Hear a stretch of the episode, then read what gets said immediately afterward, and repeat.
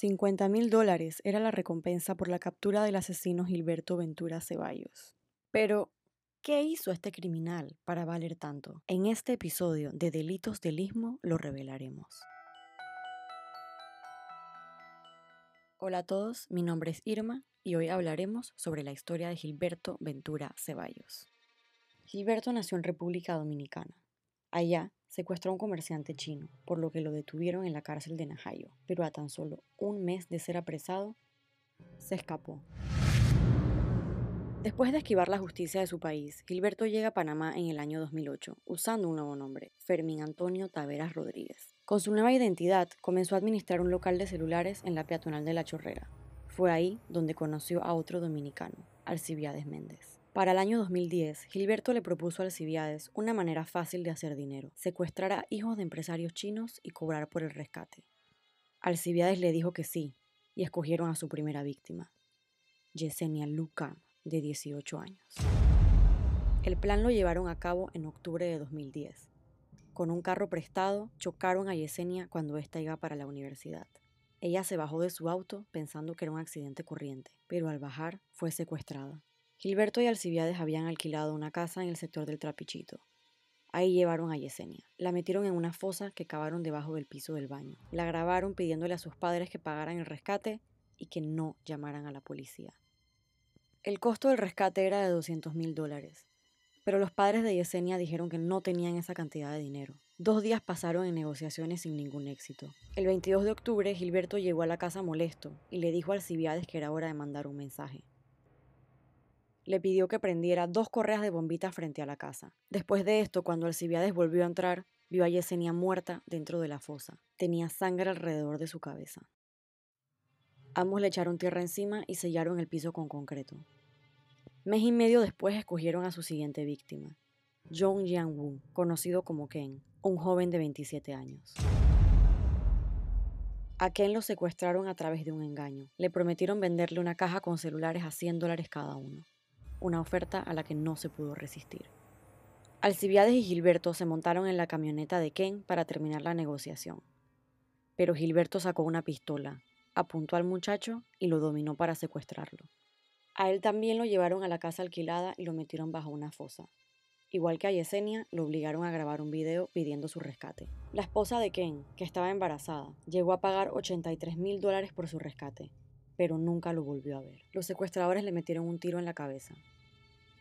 Después del asesinato, ambos se fueron de Panamá, pero volvieron una vez se les acabó el dinero, en el año 2011. Entonces, escogieron a su tercera víctima, Sami Seng Chen. En septiembre de 2011, a Sami lo chocaron por detrás en la autopista a Raihan La Chorrera, pero Sami no estaba solo. Su novia, Georgina Lee Chen, y su amigo, Joel Liu Wong, estaban con él. A los tres los secuestraron. Era responsabilidad de Alcibiades cuidarlos mientras Gilberto negociaba el rescate, pero Sammy estaba inquieto y hacía mucha bulla.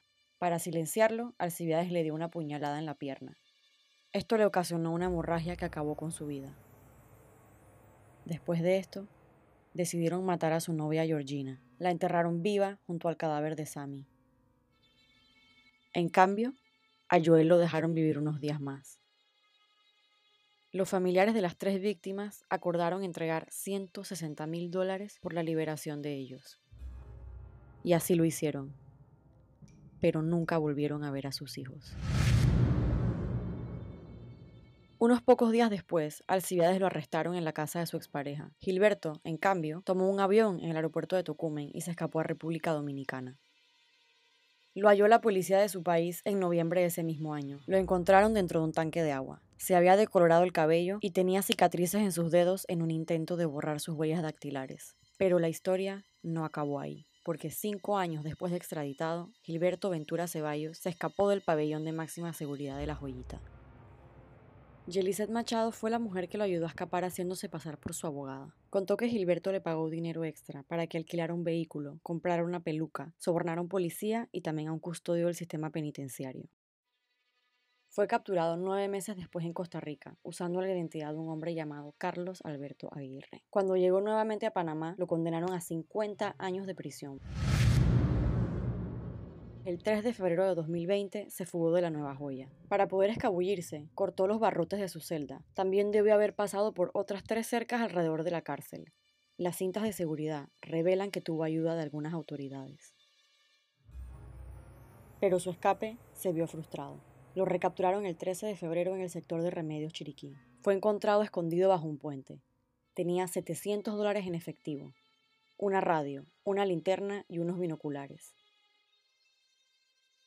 Ahora, Ventura está en una celda en la policía de Ancón. Ahí se quedará hasta que decidan en qué penal seguirá cumpliendo su condena. Los familiares de las víctimas piden que se le encierre en Punta Coco. Esta fue la historia de Gilberto Ventura Ceballos. En el próximo episodio de Delitos del Istmo, Wild Bill, el asesino en serie que aterrorizó Bocas del Toro.